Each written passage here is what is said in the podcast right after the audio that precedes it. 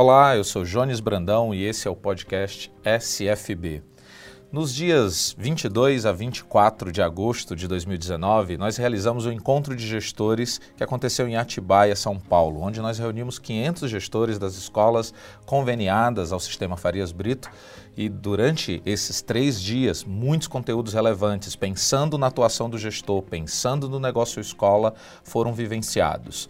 Mas nós queremos que alguns desses temas continuem vivos, por isso nós separamos algumas palestras para entregar a você por meio do podcast. Então, alguns dos temas trabalhados lá estarão à sua disposição através do podcast SFB. O podcast de hoje é sobre o tema Love Brands construindo marcas que perduram. A marca da sua escola é a identidade visual. Ela fala sobre o que a sua escola acredita e valoriza. O desafio é imprimir sua marca em tudo o que ela faz, garantindo que sua marca, sua escola, seja lembrada.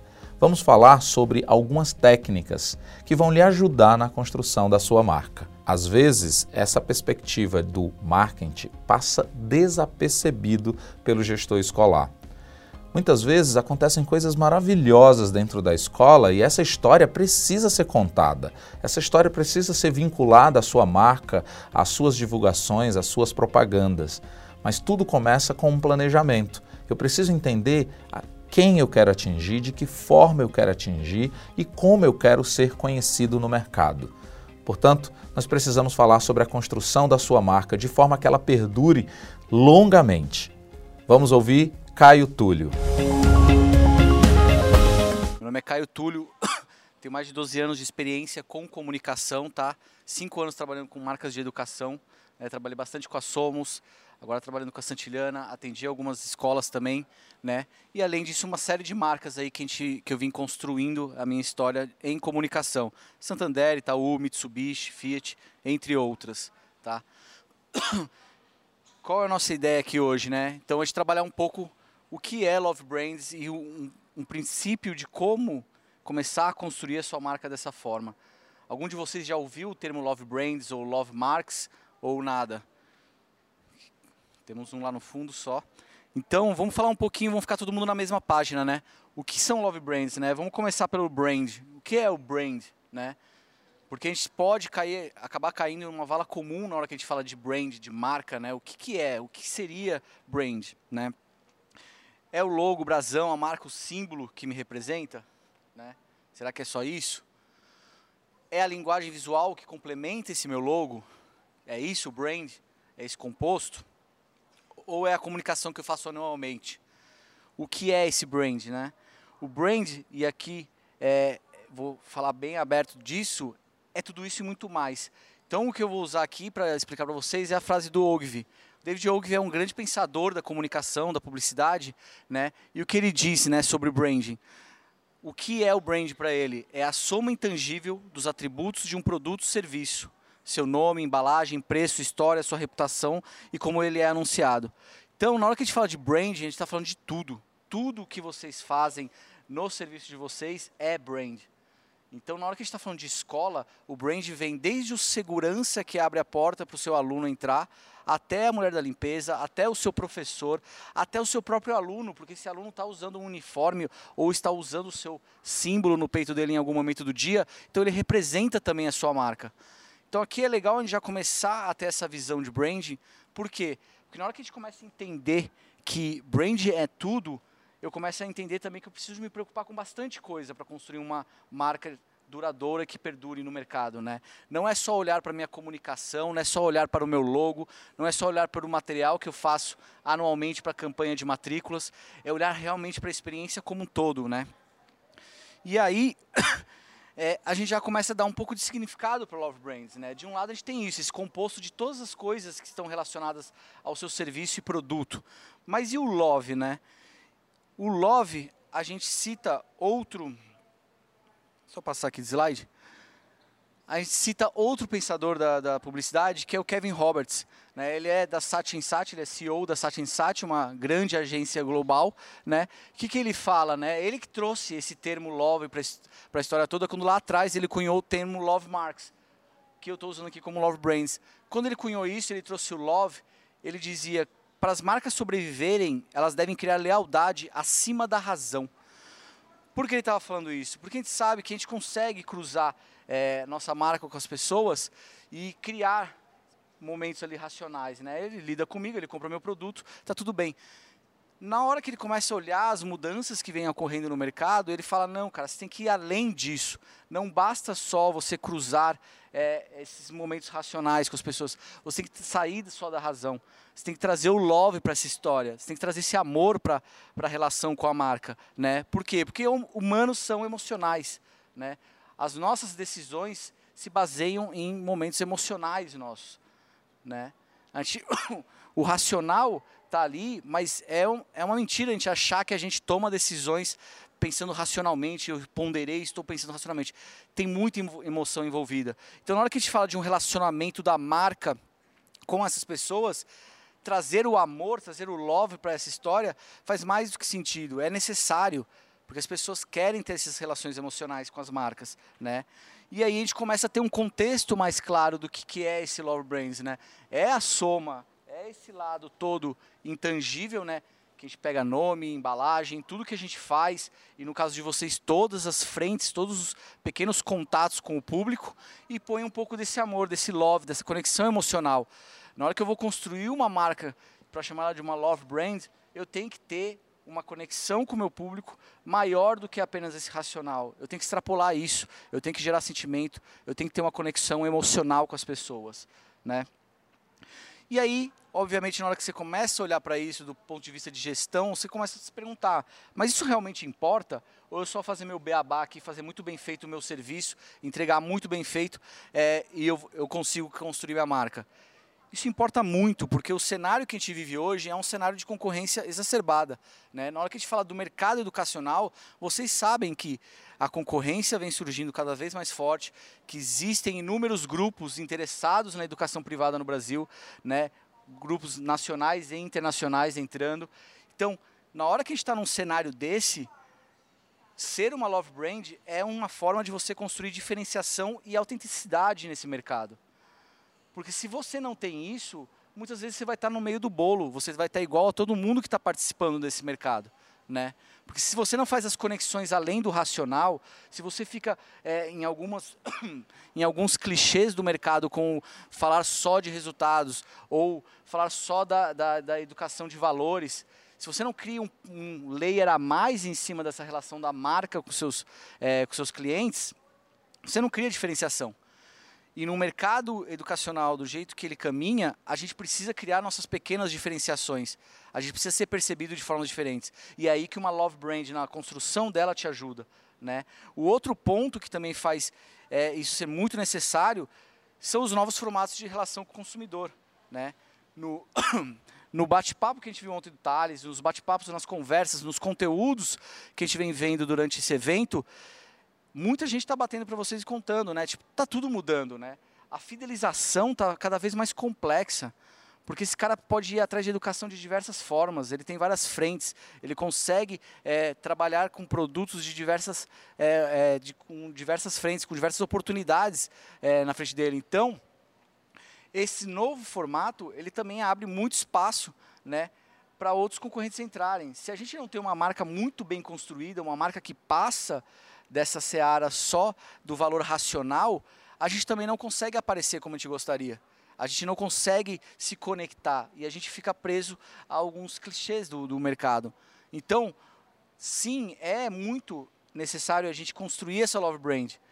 Porque na hora que você constrói uma marca, é como na hora que eu mostro esse símbolo para vocês. Independente de se você toma o produto, se você consome o produto que isso significa, você sabe o que é isso. Por quê? Porque isso foi construído nessa área. Ele não só conectou com vocês no âmbito de, olha, eu sou um, uma bebida gaseificada, mas ele conectou também no âmbito emocional. Então todo mundo que vê esse símbolo já identifica né, esse símbolo, essa cor. Por quê? Porque essa marca construiu a sua autenticidade. Ela fez as conexões emocionais é, com as pessoas, independente se você consome ou não de novo. Né? Mesmo que você não consuma, é muito difícil você olhar para isso e falar, não sei do que se trata. Né?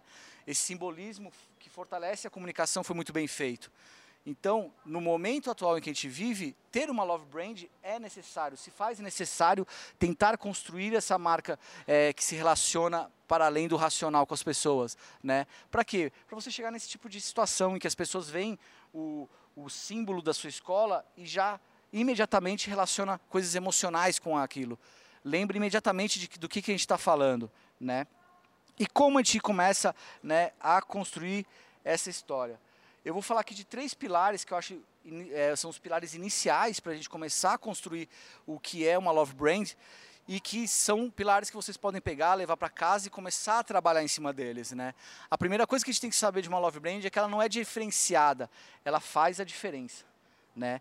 E isso se baseia no quê? No propósito.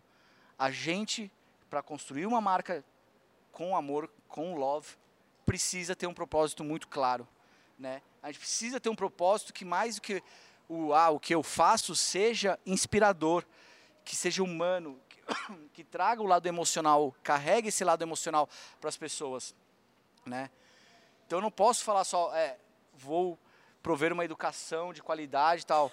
Tem que ser mais que isso, né? Tem que sair desse lugar do lucro também, tem que sair desse apelo racional. É um olhar para dentro de vocês e lembrar, resgatar o, a razão por que vocês começaram a ser educadores, por exemplo. Porque quando vocês vão lá nesse sentimento de como, por que é, eu comecei a educar e por que eu quero participar do mercado educacional, você consegue ser inspirador, emocional, ser humano, né? E aí moram, moram as melhores definições de propósito, na hora que a gente vai lá para o nosso interior e busca essa emoção, né? Então, um exercício legal é, é isso, tira o lucro racional da frente, volta à sua origem e mão na massa trabalha isso, constrói essa frase, escreve vários propósitos assim para sua escola até você chegar no seu, aquele que você vai olhar e vai falar: "Nossa, esse é o propósito que eu vou passar para frente". Porque aí se começa a construir essa história de Love Brand. Na hora que você parte de um propósito inspirador, você começa a construir uma história legal, né?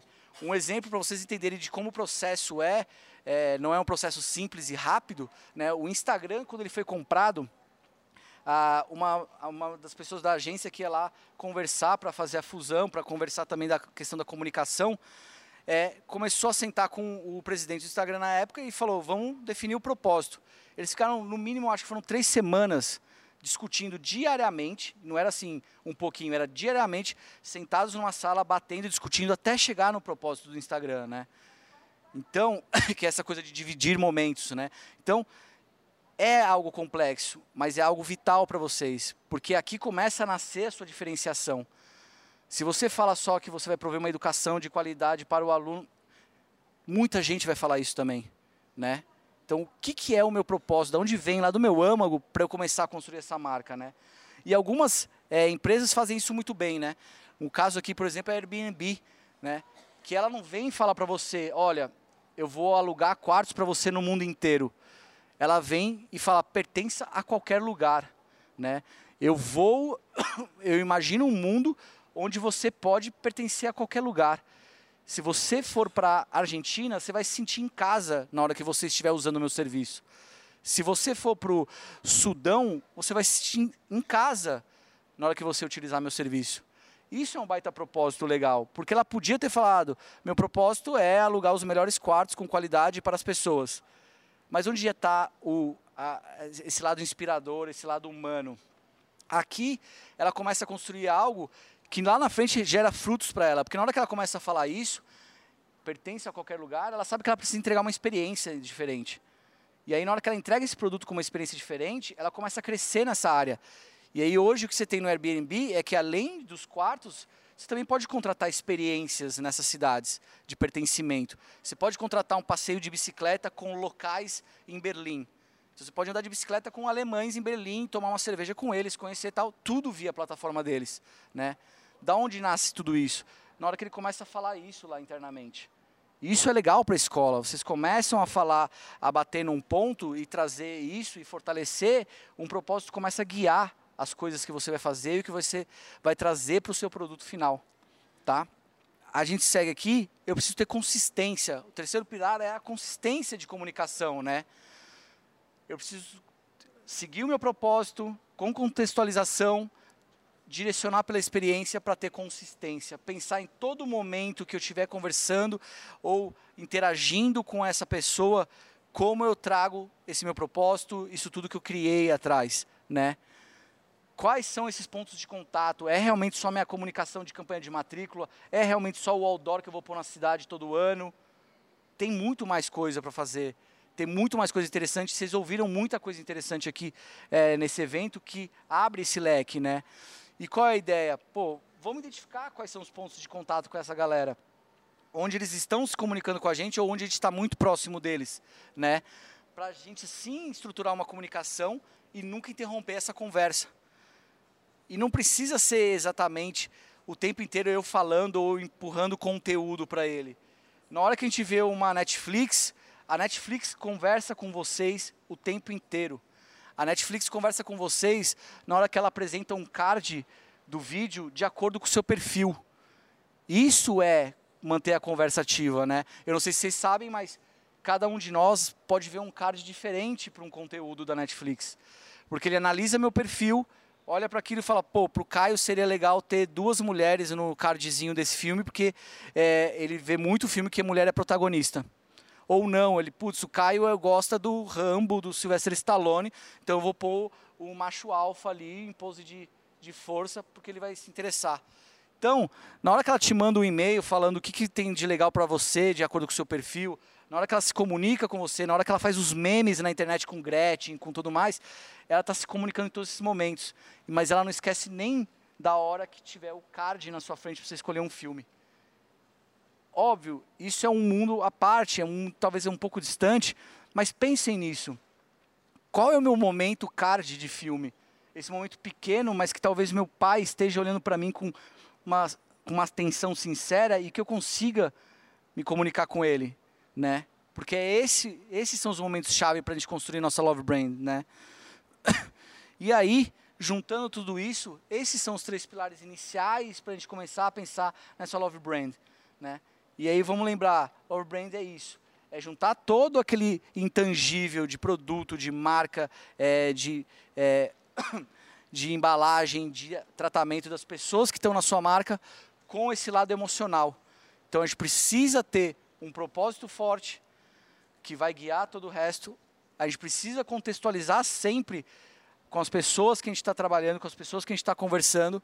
E por último, a gente precisa ter consistência nessa comunicação para isso tudo girar, né? Então, aqui a gente tem uma série de pontos interessantes para serem trabalhados e que vocês podem voltar para sua escola e começar a pensar nisso, começar a conversar sobre isso, porque qualquer movimento gera um movimento maior ainda ali na frente. Muito obrigado.